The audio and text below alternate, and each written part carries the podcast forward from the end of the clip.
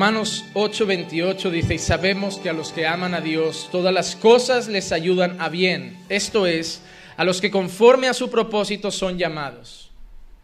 Romanos 8:28 es probablemente uno de los versículos después de Juan 3:16 más repetidos en medio del pueblo cristiano.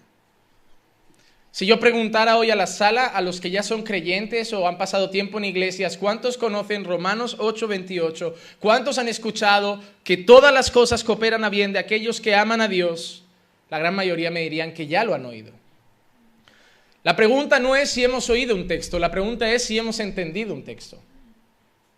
Porque es de la misma manera que mucha gente conoce todo lo puedo en Cristo que me fortalece, pero no lo interpreta de la manera correcta y usa ese versículo de maneras completamente antibíblicas y que no tienen nada que ver con los propósitos de Dios cuando fueron inspirados estas palabras.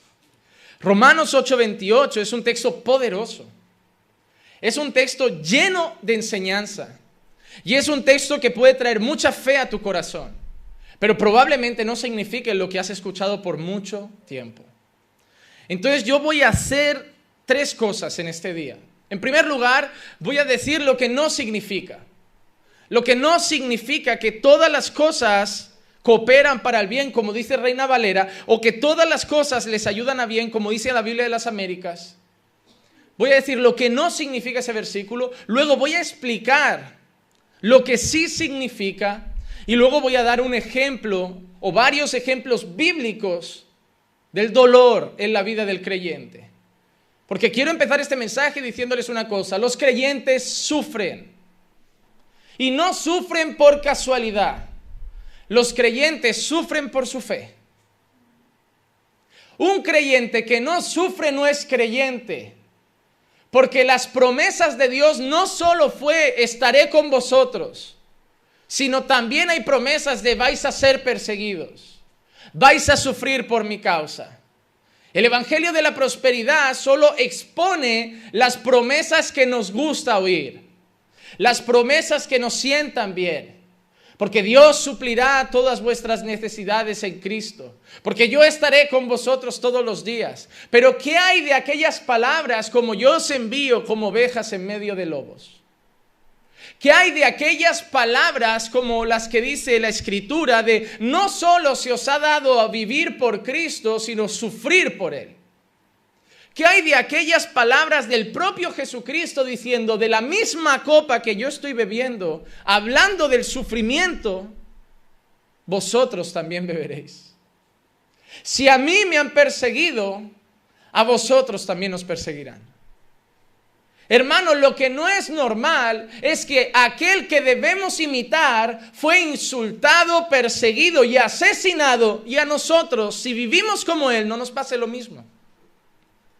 Si Jesús llegara a nuestro tiempo, si Jesús viniera a nuestra época, y enfrentara a todo el colectivo homosexual, transexual y toda la porquería que está pasando hoy, que ahora van en camino a legalizar hasta la pedofilia. Jesús no estaría callado diciendo, dejadlo, no los critiquéis, amadlos como son. Jesús los enfrentaría con amor, con humildad, pero les hablaría de su pecado y probablemente les diría, arrepentíos. Y Jesús volvería a ser crucificado. Jesús sería crucificado por el colectivo homosexual porque no aceptaría ese estilo de vida. Jesús sería crucificado por el colectivo pro aborto porque no aceptaría el asesinato de criaturas indefensas. Jesús sería asesinado y crucificado por el colectivo religioso de hoy porque no aceptaría la vida mundana y carnal de muchas iglesias. Si Jesús volviera hoy, siendo perfecto como era y como es, siendo santo como era y como es, siendo bueno como era y como es, siendo amor como era y como es, Jesús volvería a ser crucificado. Y si nosotros imitamos a Jesús, sufriremos en esta tierra. Solo no sufrirán aquellos que o tienen una mente carnal, mundana, pero congregan en iglesias, pero que cuando se rodean de gente impía, se sienten cómodos y como en casa, esos no sufrirán. Aquellos que son charlatanes y chismosos y que cuando están en colectivos hablan mal de las personas como cualquier impío, esos no sufrirán. Aquellos que la santidad no es algo que buscan, sino que abusan de la gracia de Dios para seguir pecando deliberadamente, no sufrirán. Aquellos que cada vez que alguien habla de si algo es pecado o es correcto, no dicen eso, no pasa nada. Esos no sufrirán. Sus iglesias se llenarán. Serán cristianos aceptados por el mundo. Sin embargo, no serán cristianos aceptados por Dios. Aquellos que sin embargo busquen la santidad sin la cual nadie verá a Dios. Aquellos que llamen a la homosexualidad pecado. A los, a los que quieran practicar, ser transexuales pecado. Al aborto pecado. Y a tantas otras cosas que están pasando hoy pecado. Esos serán despreciados. A esos le llamarán antiguos, retrógradas, machistas, eh, y tantas otras cosas burlescas que nos dirán. Serán despreciados por los hombres, pero serán aprobados por Dios. Y si nosotros, como dijo Pablo, quisiéramos la aprobación y el agrado de los hombres, entonces no seríamos siervos de Cristo. No se puede ser amigo del mundo y amigo de Dios. Al contrario, la propia palabra dice, quien se constituye amigo del mundo, automáticamente se constituye enemigo de Dios. Dios no es amigo de este mundo y su iglesia tampoco puede serlo. Cuando nosotros vamos a Romanos 8, 28 y leemos que todas las cosas cooperan para el bien o a todas las cosas les ayudan a bien, de aquellos que son llamados conforme al propósito de Dios. Nosotros vamos a ver algunas cosas rápido de este texto. Primera cosa, el final del versículo dice, a los que conforme a su propósito son llamados. Y al principio del versículo dice, y sabemos que a los que aman a Dios, todas las cosas les ayudan para bien. Esto es, a los que conforme a su propósito son llamados. Si yo arranco las partes que están entre comillas, Dice, los que aman a Dios son aquellos que son llamados conforme a sus propósitos. Cuando Dios te llama, la primera cosa que Dios pone en tu corazón, en tu corazón hacia Él es amor. La primera prueba de que amas, eres llamado por Dios y escogido por Dios es que amas a Dios sobre todas las cosas.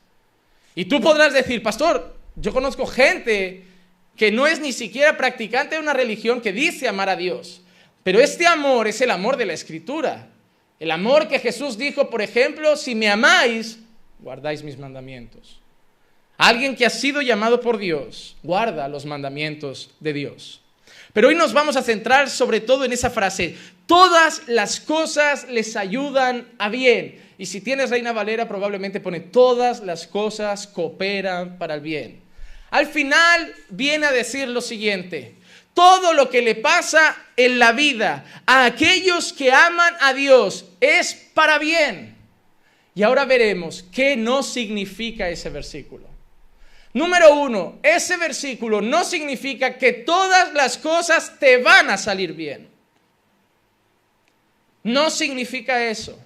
Voy a montar un negocio. No, seguro que te va bien porque todo coopera para el bien de aquellos que aman a Dios. No significa eso. Me voy a casar, mi matrimonio va a ser un éxito porque todo coopera para el bien de aquellos que aman a Dios. No significa eso. Que todo coopera para el bien no significa que todo va a salir bien.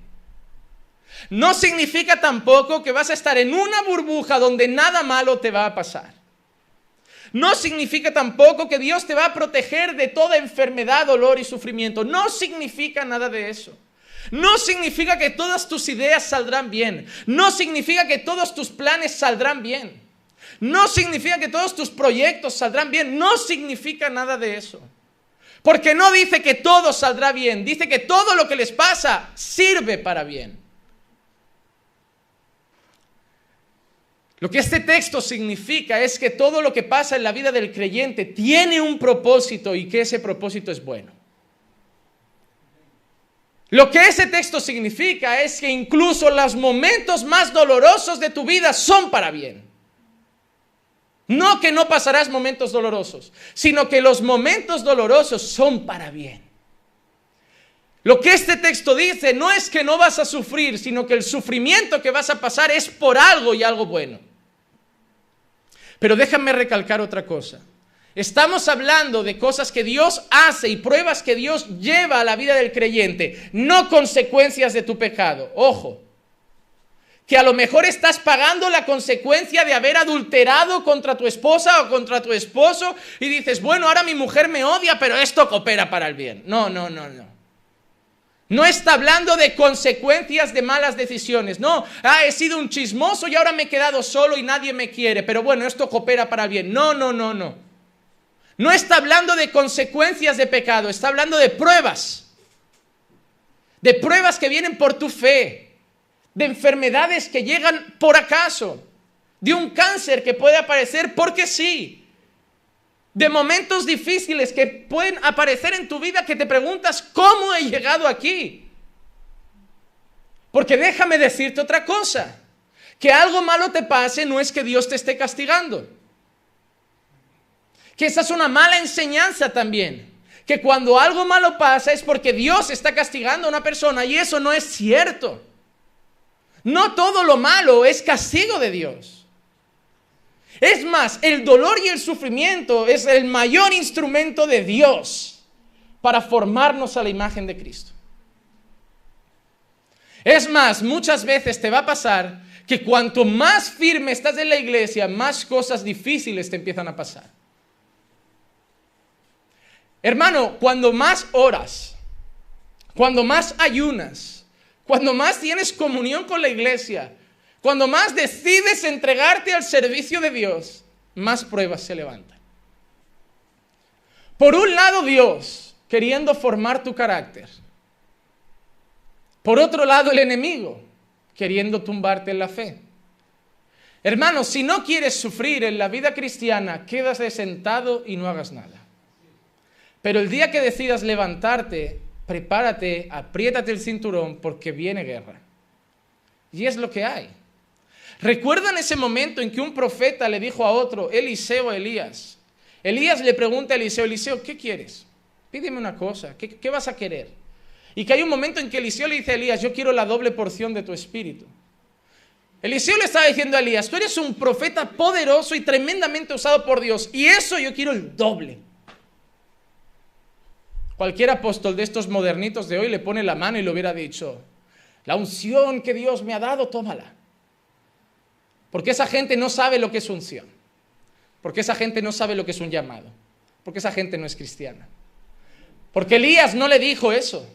Elías le dio un aviso. Elías le respondió al momento a Eliseo, Eliseo, dura cosa pides. Cuando tú veas a un pastor sufrir, llorar, cansado, agotado, deprimido a veces incluso, no pienses que ese hombre no es bendecido por Dios. Seguramente ese hombre está muy firme con Dios y por eso está sufriendo tanto. Cuando tú veas un pastor siempre feliz, de paseo, contento, iglesia creciendo, que todo le da igual, no pienses que es que Dios lo está prosperando. Piensa que es que no tiene ningún enemigo.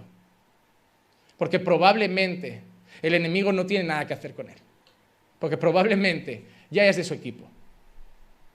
A lo largo de la historia bíblica vemos que los mayores personajes bíblicos que hoy nosotros admiramos como Moisés, Josué, Abraham, José, David, Pablo y tantos otros fueron hombres sufridos.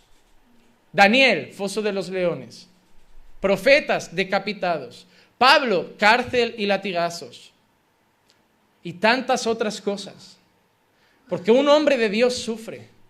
No quieres sufrir, hermano, no quieres sufrir, hermana. Quédate como estás hoy todos los días en tu vida cristiana. Que pasen 10 años y sigas sentado. Y cuando la gente te diga, ¿cómo se está como cristiano? Tú le digas, es genial. ¿Y qué haces? Nada. Yo voy el domingo, canto nuestras tres alabanzas, dejo mi ofrendita, recibo mi palabra y voy a mi casa. No predico en las calles para no tener problema, no enfrento a mi familia para no tener problema, no hablo de la fe para no crear confusión, respeto lo que ellos no creen y ellos me respetan a mí, te va a ir bien.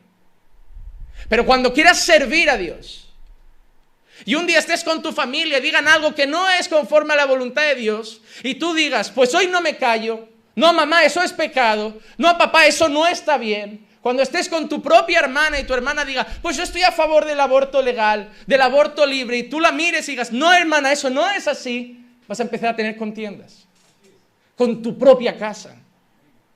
Y cuando te pasen el trabajo, muchos perderéis el trabajo. Porque a veces tendréis dos opciones, o esconder la fe o perder el empleo. Ahí tendremos que ver quién tiene verdaderamente fe. En la calle muchos nos querrán. En cafeterías y en bares no seréis bien recibidos. Entre amigos cada vez tendréis menos. Porque servir a Dios es tener pruebas. Servir a Dios es ser rechazado. Servir a Dios es ser despreciado. Por eso son los violentos los que arrebatan el reino de los cielos, no los cobardes. Solo los valientes. Es más, Dios no nos ha dado espíritu de cobardía. Todo lo contrario, los hijos de Dios tienen coraza en la espalda. Son fuertes, lloran, sufren, gimen a los pies de Cristo pero se vuelven a levantar y soportan otro día de batallas. Ser creyente es sufrir. Lo que este texto dice es que todo lo malo que venga a nuestra vida, no como consecuencia del pecado, sí como pruebas, dificultades o incluso pruebas mandadas por Dios, es para bien nuestro. Y el máximo objetivo de la Biblia es exaltar a Dios y que nosotros seamos formados a la imagen de Cristo. Con eso también te digo que lo que este texto dice es que todo el dolor y sufrimiento de tu vida es para seguir cambiándote cada día más a la imagen de Cristo. Que los problemas matrimoniales, económicos, personales o físicos no son para decir a Dios, quítamelos, sino para decir a Dios, ¿qué quieres cambiar en mi vida? ¿Qué me quieres enseñar? aprender de esos momentos, aprender de esas dificultades y a empezar ese camino de transformación a la imagen de Cristo. Porque son las pruebas las que te harán humilde. Son las pruebas las que terminarán con tu orgullo y con tu soberbia. Cuando tienes todo y buenos trabajos y buen dinero y la nariz un poquito empinada y Dios te da un golpe fuerte para volverte humilde para recordarte que no eres nadie, para recordarte que no tienes nada más que a Cristo. Esas son las cosas que buscan las pruebas y las dificultades, transformar nuestra vida. Cada vez que yo sufro en el Señor, yo le pregunto, ¿qué quieres enseñarme? ¿Qué estoy haciendo mal? Cada vez que algo malo pasa en el ministerio, no voy a, pelear contra el diablo. Lo primero que hago es preguntarme, ¿qué puedo estar haciendo mal? ¿Qué tengo que cambiar como pastor? ¿Qué tiene que cambiar la iglesia como iglesia? ¿Qué estamos haciendo mal? Porque no todo podemos decir es un ataque del diablo. Son pruebas a veces para que Dios nos haga madurar. Nuestra congregación no es hoy lo que era hace seis años. Y no seremos hoy lo que seremos dentro de seis años. Cada año seremos una congregación más madura. Cada año seremos una congregación más fuerte. Cada año seremos una congregación más unida, más estructurada, pero tendremos que pasar por pruebas, tendremos que pasar por dificultades. Primera cosa que quiero que veamos, beneficios de las pruebas para nuestro carácter. Eso está en Santiago capítulo 1, versículos 2 al 4. Yo quiero leer estos versículos. Mire lo que dice Santiago. Tened por sumo gozo, hermanos míos, el que os halléis en diversas pruebas. ¿Qué dice Santiago? Tened por sumo. En medio de las pruebas, tenedlo por sumo.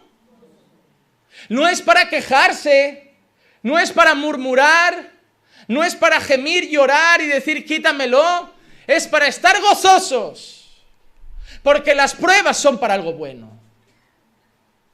El problema es que vivimos en una cultura hedonista, una cultura que solo quiere sentirse bien. Vivimos en una cultura en que no queremos dolores, no queremos tristeza, no queremos estar agobiados. Tenemos un poco de ansiedad, toma un ansiolítico. Tengo un poco de tristeza, un antidepresivo. Estoy un poco agobiado, pues me voy al psicólogo. No aguantamos sufrir. No aguantamos sufrir. Si levantara la cabeza a nuestros abuelos que pasaron guerras, posguerras y tantas cosas, que no tenían comida, que sufrían, tenían miedo al salir a la calle, esa gente no iba al psicólogo. Hoy hay niños de 12 años yendo al psicólogo porque están agobiados. Con 12 años está agobiado y necesita fumarse un cigarro entre las clases. Y la mamá dice, no, mi hijo está agobiado, lo voy a llevar al psicólogo. ¿Cuántos años tiene? 10. ¿Qué agobio tiene? Ve la cama sin hacer y dice, no puedo con la vida.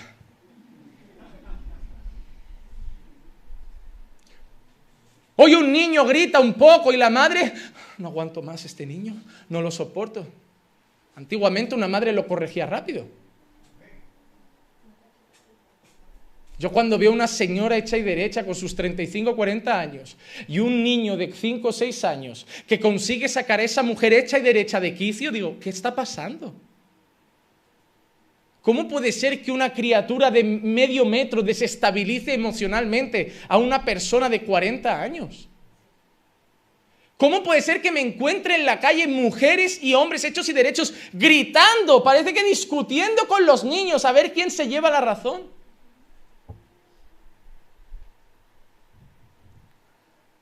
Yo creo que nos hace falta sufrir un poco. Porque vivimos en un tiempo en que no sabemos sufrir. Nos duele un poco la cabeza, toma paracetamol. Me duele un poco la espalda, toma ibuprofeno. Estoy estresado, toma tal. Estoy agobiado, toma una tilita. No aguantamos. A la mínima que tengo un síntoma de algo, busco solución rápida. No quiero sentir dolor. No quiero agobiarme. Ay, llevo una hora dando vueltas por la cama, no consigo dormir. Una tila, una pastillita, tengo que dormir. Pásate una noche en claro. Pásate una noche comiéndote la cabeza. Cuestiónate por qué es. Cuestiónate qué hace que no duermas. ¿Qué es lo que está pasando en tu vida? ¿Cómo has llegado hasta allí? Estate una noche sin dormir. Sufre una noche. Se aprende mucho en las noches en claro. Buscando a Dios, no tomando tila. Buscando a Dios, no tomando pastillas para dormir. Buscando a Dios diciendo, ¿por qué he llegado aquí? ¿Qué me está pasando? Quizá no sabes descansar en Dios. Quizá estás pagando consecuencias. Quizá Dios te está castigando. Somos la generación del no querer sentir dolor. Tanto que hay iglesias que se hicieron muy famosas, denominadas pare de sufrir. Tienes problemas, venga que Cristo los sana. Estás enfermo, venga que Cristo los sana. Tu matrimonio se cae en pedazos, venga que Cristo los sana. Paren de sufrir, porque es lo que el mundo quiere, quitarnos el dolor, quitarnos el sufrimiento. Pero cuando vamos a la Biblia dice, tened por sumo gozo cuando estéis en diversas pruebas. ¿Qué significa? Como no se van a ir, mejor que te las tomes con filosofía. Alguien me dijo una vez, pastor, ¿cómo está? Yo le digo, en guerra.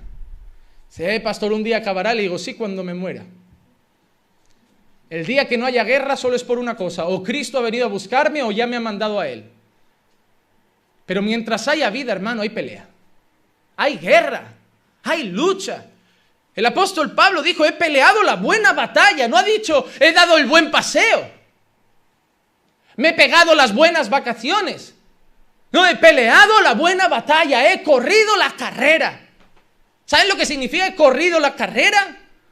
En Hebreos hay un texto de Hebreos que dice que tenemos que poner los ojos en Jesús, el autor y consumador de la fe. ¿Le suena ese texto? Dice, teniendo al derredor gran nube de testigos, quitaos, despojaos de todo peso y del pecado y correr la carrera puestos los ojos en Jesús. Vuelve a hablar de correr la carrera. Por eso se, se estima que puede ser Pablo el autor de Hebreos, porque tiene expresiones muy parecidas. Pero él no habla de andar la carrera y muchos de los creyentes de hoy parecen The Walking Dead, zombies deambulando. Su fe se vive así.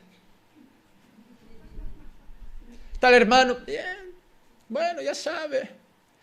No es carrera, venga, espabilad. Estáis empanados, estáis dormidos, estáis quietos. Y por eso vais de mal en peor, porque el diablo anda como león rugiente buscando a quien devorar. Y sabes el que primero se comen los leones, el que anda y no corre.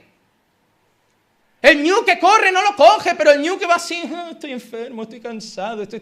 Ah, devorado, devorado. Ponte un documental y vas a ver que el rezagado es el que entre cuatro leonas y un bicho se lo zampan.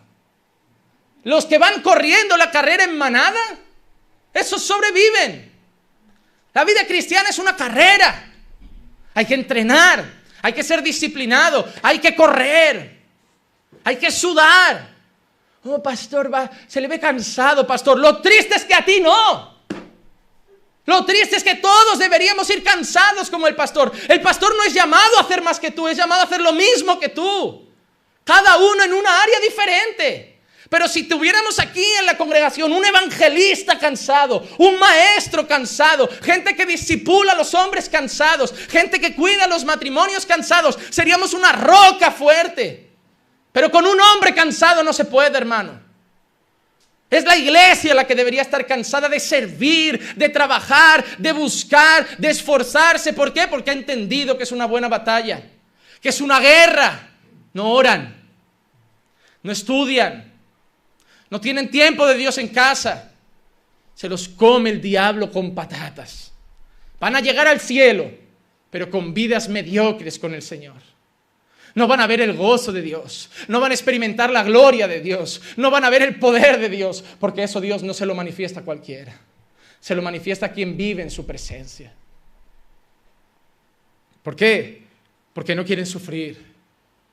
Pero hermano, cuando tú entiendes que la vida cristiana es sufrir, Hermano, cuando, miren, yo no sé si yo soy duro mi esposa es peor. Cuando yo tengo un momento de bajón en el ministerio, que yo digo, no puedo más, yo busco consuelo en mi esposa como diciendo, no, yo te seguiré. ¿Lo quieres dejar? Yo me quedo contigo. Yo te recibo, amor mío. ¿Saben qué me dice mi mujer? ¿Acaso Dios te puso una pistola en la cabeza? ¿Acaso te dijo que iba a ser fácil? No, tú quisiste ir. Ahora sigue. Buen consuelo que encontré en los brazos de mi amada. Pero es la realidad. No nos, ha, no nos ha obligado a estar aquí. No nos ha obligado a seguirlo. No nos ha obligado a decir yo quiero ser tu discípulo. Es más, la Biblia dice, ¿no? Antes de seguir a Jesús dice, cuidado. No seáis como aquel hombre que se puso a construir una casa y no calculó los costos para ver si tenía suficiente y a mitad de la construcción se quedó sin y no pudo acabar y la gente pasaba, lo miraba y se reía diciendo, míralo, otra vez lo deja. ¿Saben qué significa eso? Esa gente que tú conoces que viene una semana a la iglesia, un mes no, una semana así, es ese del que todos se burlaban. Míralo, otra vez lo intenta y otra vez se queda a medias. ¿Cuántos de ustedes son de ir tres o cuatro meses a una iglesia firme, luego desaparecen un año, luego vuelven a otra? No, pastor, venimos, queremos seguir, hemos buscado una buena iglesia. Hay gente que va a estar tres o cuatro meses. Porque son así, el, creyente columpio, una arriba, otra abajo, una arriba, otra abajo. No, hermano, hay que estar aquí. Hay que estar aquí. Y cuando uno tiene una comunión buena con la iglesia y cae, porque va a caer, porque todo el mundo cae, lo bueno es tener una comunión con la iglesia, no de venir a la iglesia, ¿eh? tener comunión con la iglesia, que hay gente que viene y se va después del culto, no tiene comunión. Por eso cuando esa gente se va, no recibe un mensaje cuando falta, no están por ellos, no los echan de menos. Ah, no me han llamado, no saben quién eres. Algunos te van a saludar y te van a decir, oye, bienvenido, denos tu teléfono que llevo aquí un mes. Ah, no te he visto. Es que es triste. Y la culpa no es de la iglesia que no te ha visto, es de ti que no te has dado a conocer. Porque yo si quiero ser parte de alguien, yo me presento, soy fulano y quiero ser parte de aquí quiero conoceros, quiero... oye, es lo que digo, no queremos dar pasos, no queremos esforzarnos, nos quedamos parados, no queremos sufrir, quiero que me visiten, quiero que me vean, quiero que se den cuenta que no estoy. No, hermano, no vengas a recibir, ven a dar, ven a servir, ven a amar, ven a entregarte. Más bienaventurado es dar que recibir. Oh, hermano, cuando estés en el hospital, no esperes que nadie vaya. Siente gozo en el Señor. Si van, gloria a Dios. Y si no van, no digas, ah, no han venido. No. Pero cuando uno esté, ve. Aparece. Eso es el amor de Dios. El amor que da sin esperar recibir. Ese es el amor que Cristo nos ha dado. Es el que nosotros tenemos que tener. No tenemos que amar a los que nos aman, visitar a los que nos visitan, querer a los que nos quieren, saludar a los que nos saludan. No, me encantan esos hermanos y hermanas simpáticos que salen del culto, saludan a uno, otro, lo abrazan. Esa gente, Eso es comunión. Eso fortalece. Porque cuando esa persona cae, esa persona se nota que está mal, la gente lo percibe y la gente rápido va encima. ¿Qué pasa? No, les tienden una mano. Es así, hermano. Tenemos que tener gozo en las pruebas. Porque no van a acabar. Hasta que no te mueras no va a acabar. Pastor, ¿cuándo terminará mi dolor? Cuando te mueras.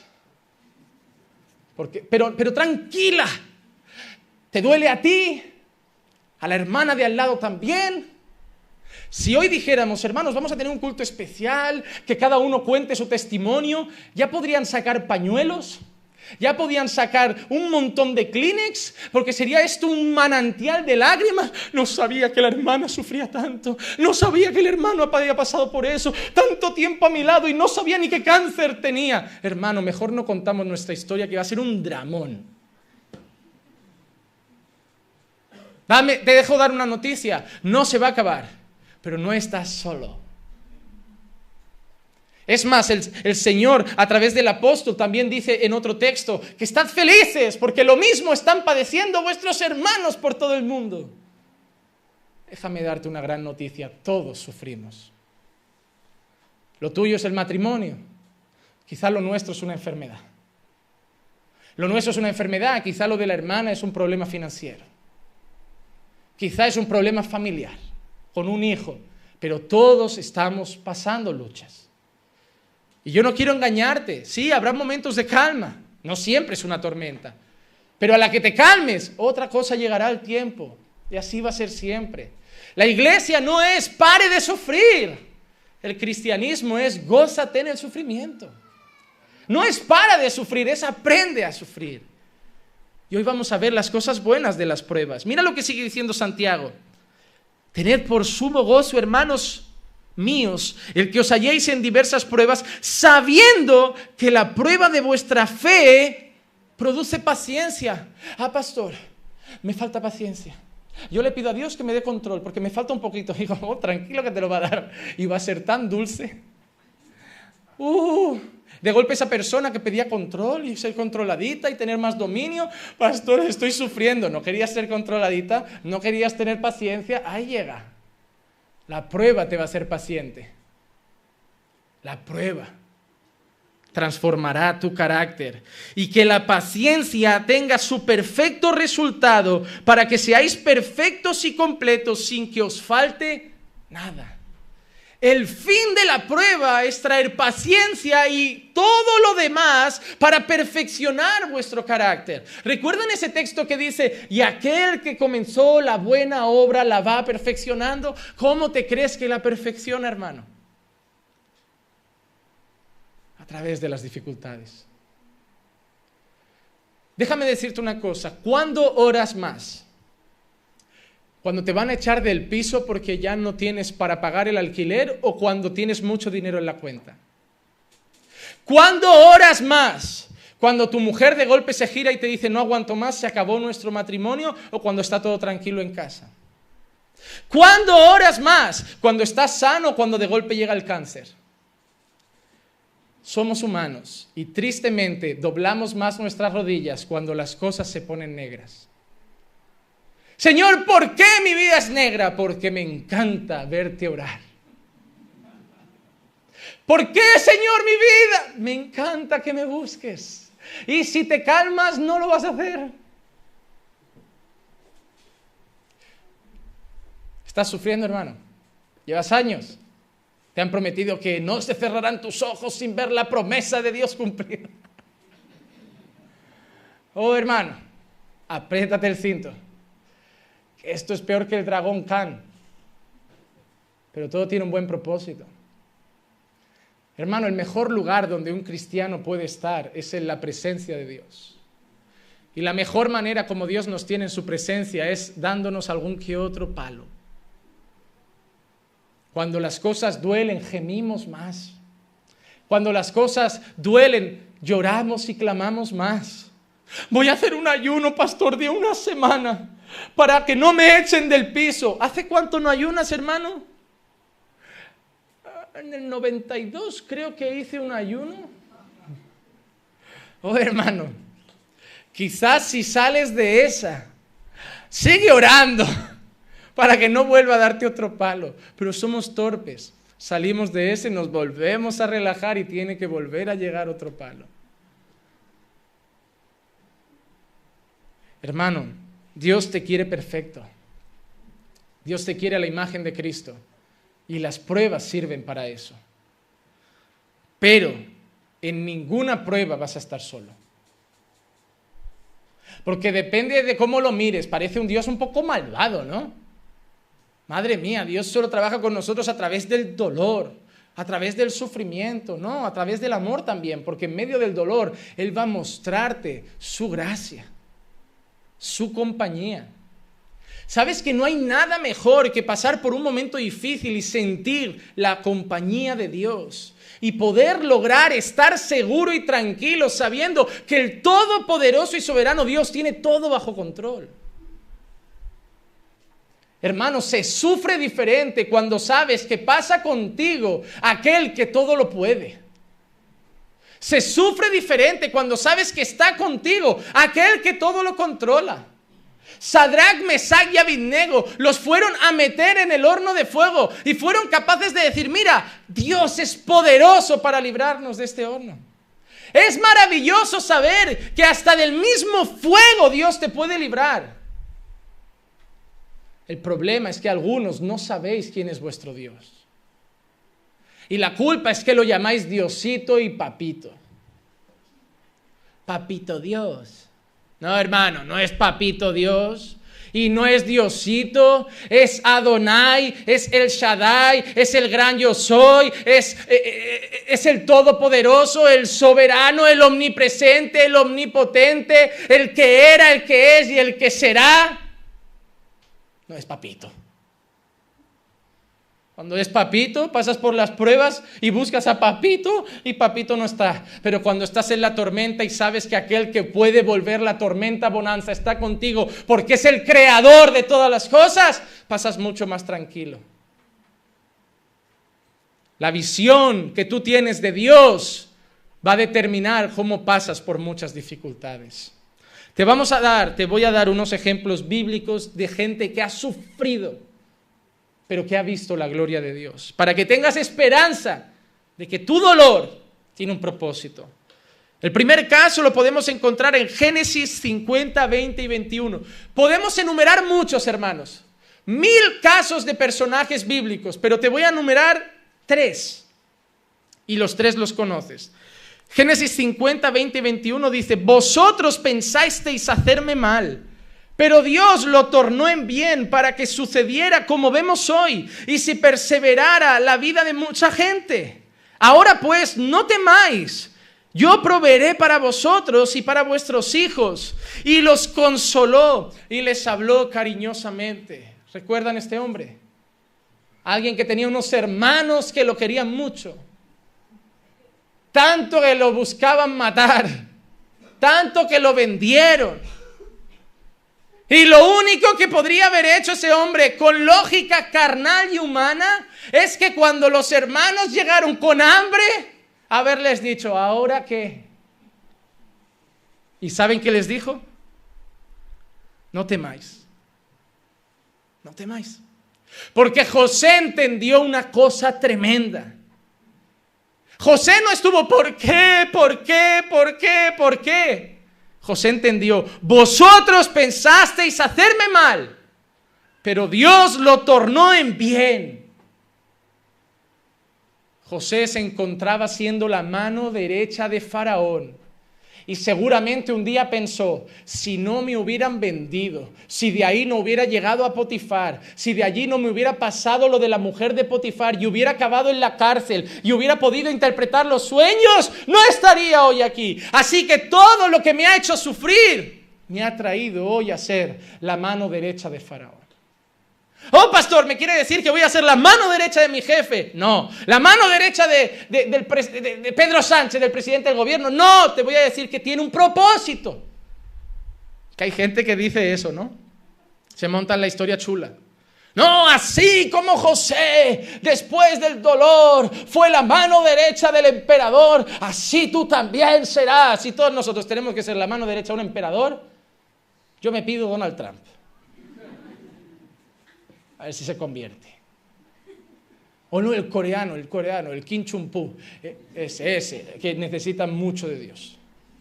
No, hermano, lo que nos enseña esto es que lo que a los ojos de la gente es doloroso, es sufrimiento, es desespero, que parece incluso que Dios te ha abandonado, Dios lo usa para el bien. Si Pablo se hubiera encontrado con José en medio del dolor y en medio de la prisión, Pablo le hubiera dicho a José, tranquilo, todo coopera para bien. Todo es por algo. Otro caso, Job capítulo 42, versículos 5 y versículo 6. He sabido de ti solo de oídas, pero ahora mis ojos te ven. Por eso me retracto y me arrepiento en polvo y en ceniza. Reina Valera, si no me equivoco, dice, de oídas te había oído, pero ahora mis ojos te ven. Wow. Un hombre que no se le e imputa ningún pecado. Un hombre que es más, Dios lo presenta ante el enemigo como has visto a mi siervo Job, varón justo, varón recto. Es más, Job sigue hablando de su vida y dice, hice pacto con mis ojos para no mirar virgen. Seguramente vemos a Job que también dice que hasta ofrendaba por sus hijos, por si ellos no lo hacían. Generoso, fiel a Dios, fiel a su esposa, caminaba rectamente y lo pierde todo. Si él viniera a una iglesia evangélica hoy, estaría la hermana. Seguro que tiene un pecado escondido. Seguro que hace algo. Porque esa, cobra está en todas las iglesias, ¿verdad? Esa anaconda está en todas. Te pasa algo malo y esa anaconda siempre sabía que no era creyente. Lo sabía. Oh hermano, cuando Dios coge esas lenguas, de verdad. Yo creo que va a arder la señora por un lado y la lengua por el otro, porque tiene que pasarlo mal. Nunca juzgues el dolor de nadie. Nunca juzgues el dolor de nadie. No vaya a ser que Dios te mida con la misma vara y luego un día entiendas el porqué de sus lágrimas. Nunca. Nos falta mucha empatía y hay mucho juicio en nuestro corazón. No somos jueces, no somos perfectos, no somos nadie para juzgar con crítica el dolor ajeno. Somos llamados a amar, a extender la mano, a soportar. Nos falta mucha empatía, mucho amor de Dios en el corazón. Si en vez de juzgar esas lágrimas o lo que está pasando una persona, fuéramos a su casa, le extendiéramos una mano, seguramente Dios haría grandes cosas.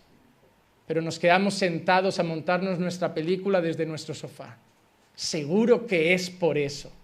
Seguramente a José le pasaba todo eso y la gente se reiría. El de los sueños, míralo, los sueños. No, también te quiero decir una cosa, no importa lo que digan de ti y de lo que estás pasando. Si tú tienes la conciencia tranquila con Dios, sigue tranquilo. No esperes la aprobación del mundo, no esperes el cariño del mundo, no esperes el abrazo del mundo. Si tu conciencia está tranquila con Dios, sigue adelante y sufre con honra y sufre para su gloria. Yo he tenido momentos económicamente difíciles, momentos emocionalmente difíciles y a mí pastores me han dicho, eso es porque no tienes un llamado, porque cuando tienes un llamado Dios te respalda, porque cuando tienes un llamado Dios no te hace pasar momentos malos. Yo he tenido que aguantar críticas y todo, pero sigue adelante. Si tu conciencia está tranquila, sigue adelante. Job conocía a Dios de oídas. Y muchas veces muchos de vosotros sufrís también porque solo venís a la iglesia, pero no conocéis a Dios. Y a veces Dios os tiene que hacer pasar un momento malo para ir a buscar soluciones al despacho del pastor y que la respuesta del pastor sea ve a orar a tu cuarto. A mí hay gente que me critica, pastor, ¿qué tipo de consejería es esa? Que me vaya a orar y ayunar a solas. Yo vine a buscar su apoyo. Es lo mejor que te puedo decir. Porque el abrazo mío ahí te va a consolar un minuto. Mi cariño ahí te va a consolar un minuto. Pero buscar a Dios en la intimidad puede transformar tu vida para siempre. El mayor consejo que le puedes dar a alguien en medio del dolor es ora. Hermano, no hay que ser muy sabio ni muy inteligente para dar consejería. Hermano, ¿qué te pasa? Mi matrimonio está mal. Ora. Hermano, ¿qué te pasa? Económicamente estamos mal. Ora. Hermano, ¿qué te pasa? Estoy triste. Ora. No, no hay más, pastor. Hay que ser un catedrático para ser pastor y aconsejar. No. Es que ¿quién ha dicho que para estar aquí hay que hacer un máster? Ora, hermano, ora. Porque cuando ora, un creyente ora, la situación cambia. Y si no cambia la situación, cambia el creyente. Pero algo cambia. Porque a veces las cosas no cambian, cambia la, persona. Pero hay algo que sé, que en la presencia de Dios algo cambia, ya sea la situación o ya sea la gente, pero algo sale transformado de alguien que se pone a orar a Dios. Otro ejemplo. Esther capítulo 4, versículo 13 y 14 dice, entonces Mardoqueo le dijo que respondieran a Esther, no pienses que estando en el palacio del rey solo tú escaparás entre todos los judíos, porque si permaneces callada en este tiempo, alivio y liberación vendrán de otro lugar para los judíos, pero tú y la casa de tus padres pereceréis. Y quién sabe si para una ocasión como esta tú habrás llegado a ser reina. Hay un momento en que un general engaña un poco al rey y, hace que emitan un edicto de aniquilar a todos los judíos. Y, Esther en ese momento, cuando le hacen esa pregunta, levanta un ayuno. Ya, este, ya entenderán un poquito la historia. Pero lo que veo no es solo Esther. Dos cosas en esta historia me impresionan. Mira lo que le dice eh, Mardoqueo al recadero. Dile a Esther que si está callada, el tiempo de alivio y liberación vendrá de otro lugar. Mardoqueo fue a buscar a Esther porque Esther se había vuelto la reina. Al lado del rey tenía acceso al trono. Sin embargo, Mardoqueo tiene tanta fe que le dice, pero si no quiere ir, vendrá tiempo de alivio para nosotros de otro lado. Como diciendo, ¿puede hacerlo Esther o puede hacerlo Dios de otra manera? Lo que sabemos es que Dios nos va a guardar. Oh, qué fe tenía Mardoqueo.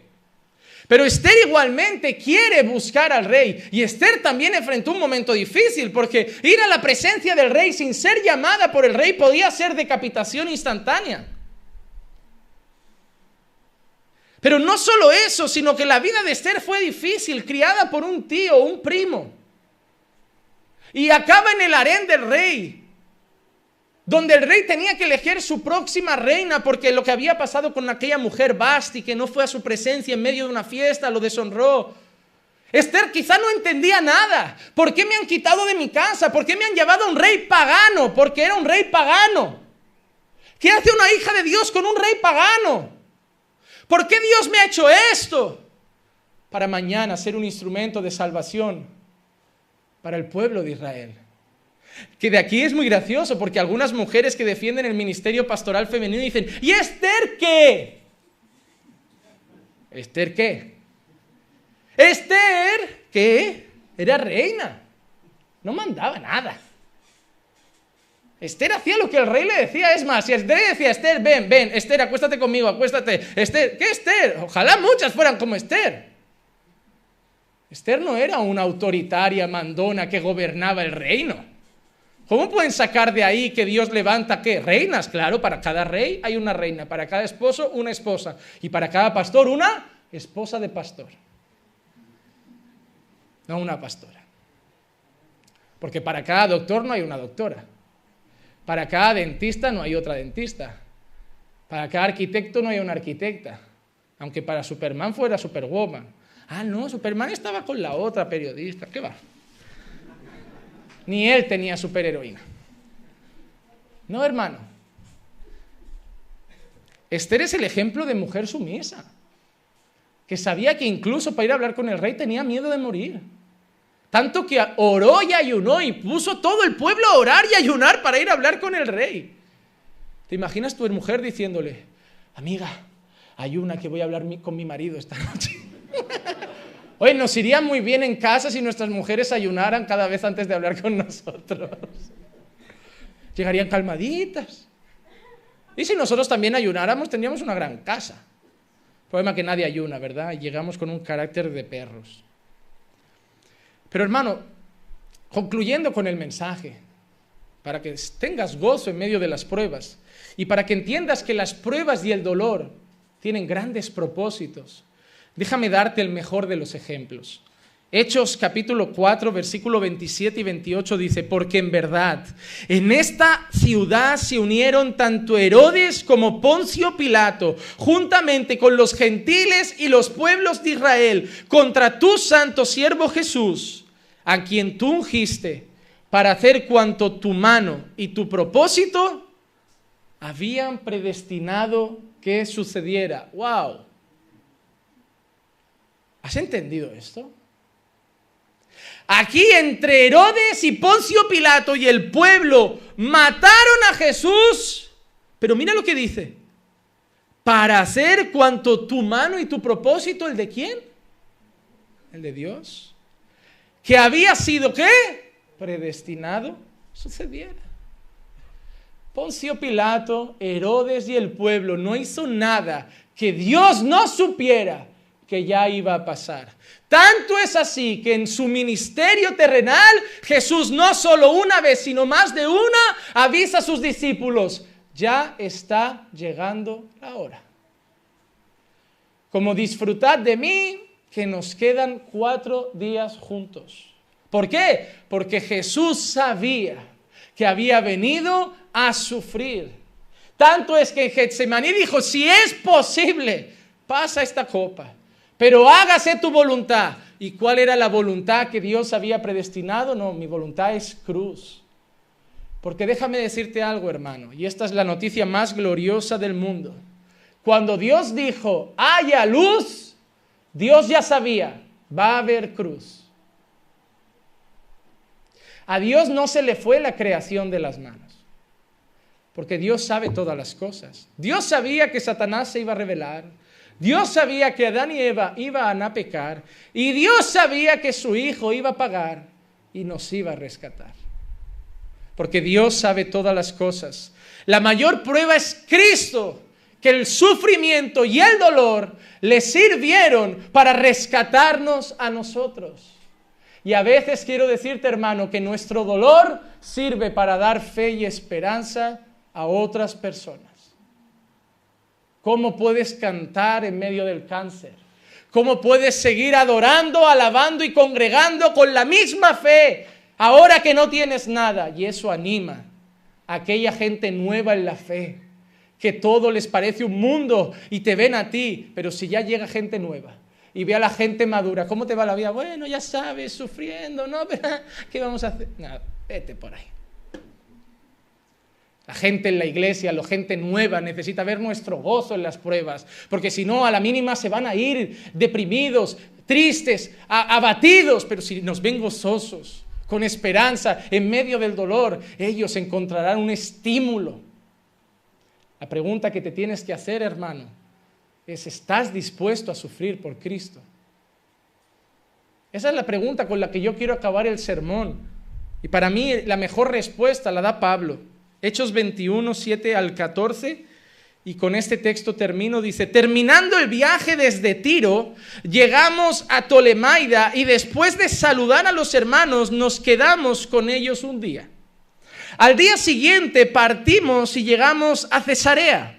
Entrando en la casa de Felipe el Evangelista, que era uno de los siete, nos quedamos con él. Este tenía cuatro hijas doncellas que profetizaban. Y deteniéndonos allí varios días, descendió de Judea cierto profeta llamado Ágabo, quien vino a vernos y tomando el cinto de Pablo, se ató las manos y los pies y dijo, así dice el Espíritu Santo. Esto se parece mucho a las profecías que dan hoy, ¿verdad? Dios te va a dar un coche, Dios te va a dar una casa. No, Así dice el Espíritu Santo, así atarán los judíos en Jerusalén al dueño de este cinto y lo entregarán en las manos de los gentiles. Al escuchar esto, tanto nosotros como los que vivían allí, le rogamos a Pablo que no subiera a Jerusalén. Claro, imagínate que yo te digo, hermano, me van a llevar a predicar a Marruecos. Y alguien En aquel momento Dios le muestra, pastor va a morir, van a fusilarlo. Claro que intentaría no rogar, no, pastor, no vaya, Dios nos ha mostrado que le van a fusilar, que lo van a matar, que lo van a... No vaya. Bueno, espero que intentaran... No, pastor, yo le pago el billete, yo, yo le compro el pasaje. Supongo, espero que no llegue el momento. Pero Pablo, en medio de esa muestra de amor y cariño, porque era lo que le estaban mostrando los hermanos, entonces Pablo respondió, ¿qué hacéis llorando y quebrantándome el corazón? No quebrantándome, me estáis lastimando a golpes, no, quebrantándome, me duele veros sufrir por mí. Pero mira lo que dice, porque listo estoy, no solo a ser atado, sino también a morir en Jerusalén por el nombre del Señor Jesús. Y como no se dejaba persuadir, nos callamos diciéndonos que se haga la voluntad del Señor. A Pablo le avisan, Pablo, te van a meter en la cárcel, vas a sufrir. Y Pablo en vez de darse la vuelta y decir, bueno, esto es un aviso de Dios para que vaya por otro lado, no, Pablo sabía dónde tenía que ir. Y la respuesta de Pablo es, no solo estoy dispuesto a ser atado, sino a morir por Jesús. Hay gente que me dice, pastor, yo tengo fe de que mi marido va a cambiar, pero es muy difícil vivir un matrimonio así. Dios no quiere que te divorcies. La pregunta es, ¿estás dispuesto a sufrir hasta el final por amor a Dios, orando por ese hombre y confiando? ¿Estás dispuesto a ser siempre la oveja negra de tu familia por tus creencias? ¿Estás dispuesto hasta que tus amigos creyentes de otras denominaciones te llamen fanático radical y que tantas otras cosas por seguir una corriente que tú crees que es la verdad? ¿Estás dispuesto a cambiar tu vida y que la gente que antes te amaba como eras, la loca, el divertido, el enrollado, ahora no te acepte porque te han lavado el cerebro? Hermano, no podemos sufrir y decir, Señor, quítame las pruebas. Tenemos que estar dispuestos a decir, Señor, yo estoy dispuesto a sufrir por ti. Si seguir te causa dolor, amén. Si seguir te causa soledad, amén. ¿Saben cuál es el mayor aviso que sí me dio alguien en nombre que yo creo que, fue una palabra de consuelo que vino de Dios. No vino nadie a decirme, Dios te dice, varón. No, pero a veces alguien te dice algo que dices tú, esto es como que Dios me ha hablado. No sé si te ha pasado. Pero no suele ser gente que hace espectáculo y Dios te manda. No, gente que un día te dice algo y tú sientes como que esa palabra es especial. Y alguien me dijo una cosa. Juanma, amas estar con la gente. Te encanta estar rodeado de multitudes, amigos, jaleo, comer, reír. Pero el ministerio que vas a emprender te va a llevar a un camino de soledad. Yo me lo pensé dos veces y hoy lo entendí. La persona que suele estar más sola es el pastor. La persona que no suele ser visitada es el pastor. La persona que no suele recibir un WhatsApp cuando falta, en plan, ¿está usted bien? Es el pastor. Y la persona más criticada suele ser el pastor. Y la persona medida con más rigor suele ser el pastor. Y la persona más controlada y más observada suele ser la mujer del pastor. Y los hijos del pastor. Y las palabras del pastor. Y los gestos del pastor. Cuando la gente queda para disfrutar, no suele ir el pastor. Pero cuando la gente tiene un problema, tiene que salir de casa el pastor. Cuando es para ir a la playa, no suele ir el pastor. Cuando es para ir al hospital, tiene que estar el pastor. Y si no está el pastor, hay del pastor que no vaya. Si la iglesia va bien, es Dios. Si la iglesia va mal, es el pastor. Si el sermón tiene poder, es Dios. Si el sermón no tiene poder, es el pastor. Si la gente llega, es Dios. Si la gente se va, es el pastor. La gente queda para jugar, van todos. El pastor queda para ayunar, va el pastor. A la hora de amar está el pastor, a la hora de odiar es por el pastor.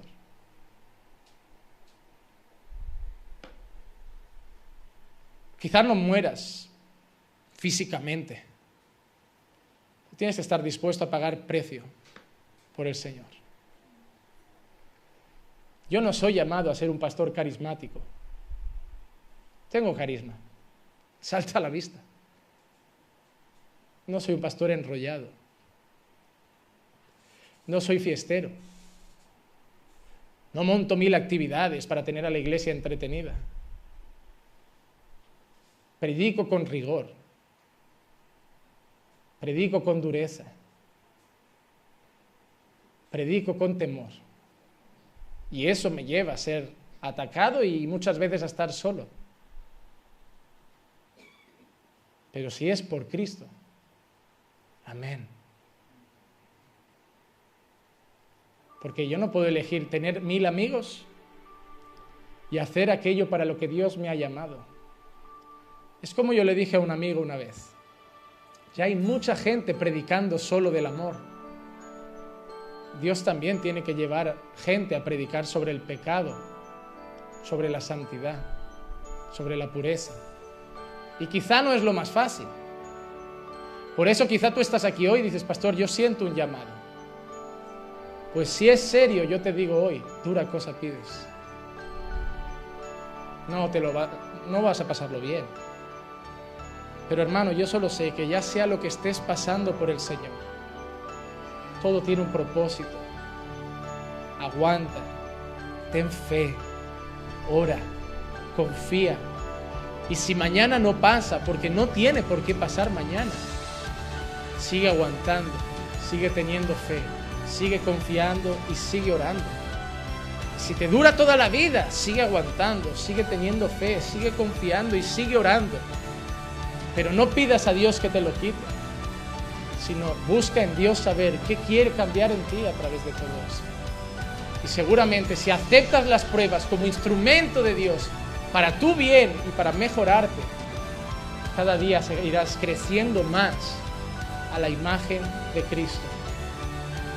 Que Dios nos ayude a sufrir para su gloria y encontrar sus propósitos en medio del dolor.